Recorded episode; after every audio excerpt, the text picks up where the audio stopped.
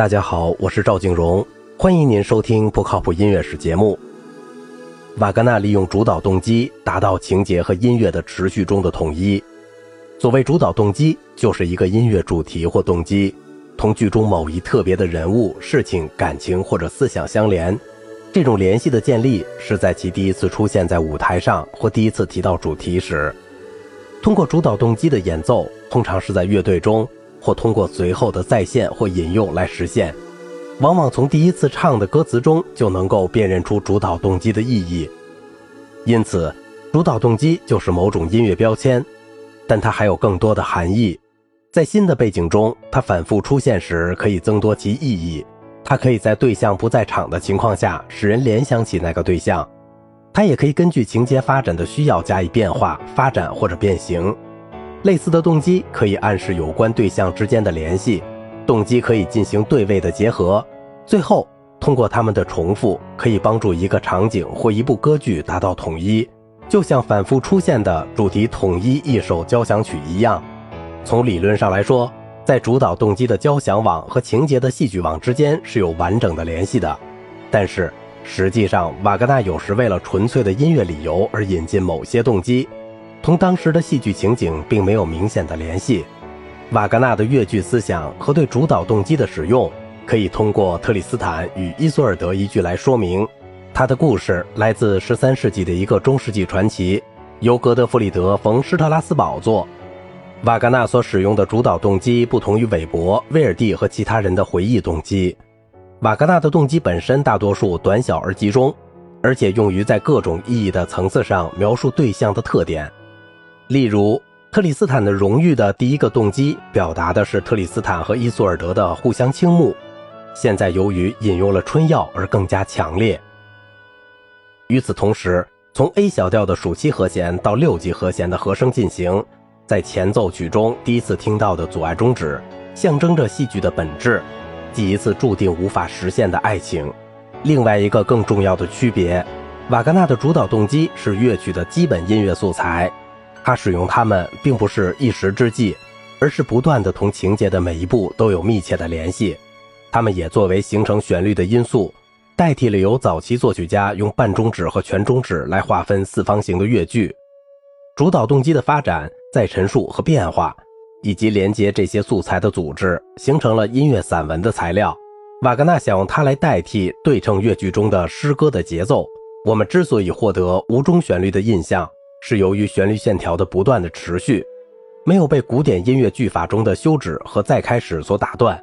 特里斯坦与伊索尔德第一幕第五场中，特里斯坦和伊索尔德坠入爱网，其中显示出情节、场景和音乐力量的有效的结合。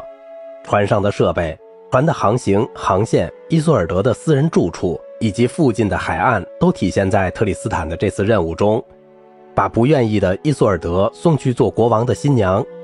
当水手们抛下了锚链，向岸上的国王欢呼，这一对恋人没有察觉周围人的兴高采烈，也没有抗拒送上的春药。这是侍女布莱根用来代替伊索尔德曾要求过的毒药的。合唱中还有真正的吼叫打断了特里斯坦和伊索尔德的朗诵，他有时像说白，有时又是抒情和热情的。大型乐队维持了整个情节的连续性，但在歌词的每一段中。他有精心的制造音乐动机来支持说白的内容或强调感情的联系，因此情节、对话、音乐的场景描绘以及抒情的表现，并没有分配给不同的音乐段落，而是始终如一的彼此混合和增强。这一场的一些细节可以说明动机如何获得意义，和声进行又如何象征戏剧的情节。特里斯坦的荣誉的动机被所唱歌词所确认。将来在后面继续发展。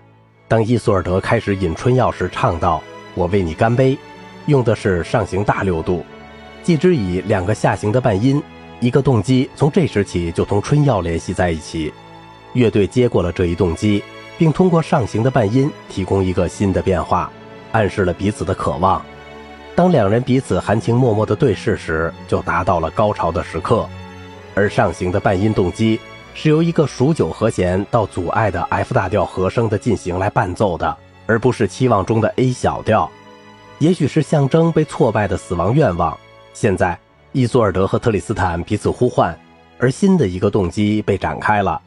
他们一块儿说出的歌词，热情的爱，确认了进一步的动机。他通过一系列上行的魔镜而猛烈地搅动起来，向国王欢呼的音乐逐渐地压过了人们对待这种狂喜的恋人的注意，直到幕布在第一幕的结束时落下。同特里斯坦与伊索尔德悲剧性的阴暗景象和极端的半音体系相反，民歌手却是阳光明媚的人间喜剧和充满自然音段落的作品。瓦格纳极其成功地把他关于越剧的思想同浪漫主义歌剧的常规融合在一起，并把民族主义和人类普遍的要求结合起来。比较起来，帕西法尔较少自信，在内容和音乐形式上也较不统一，但是。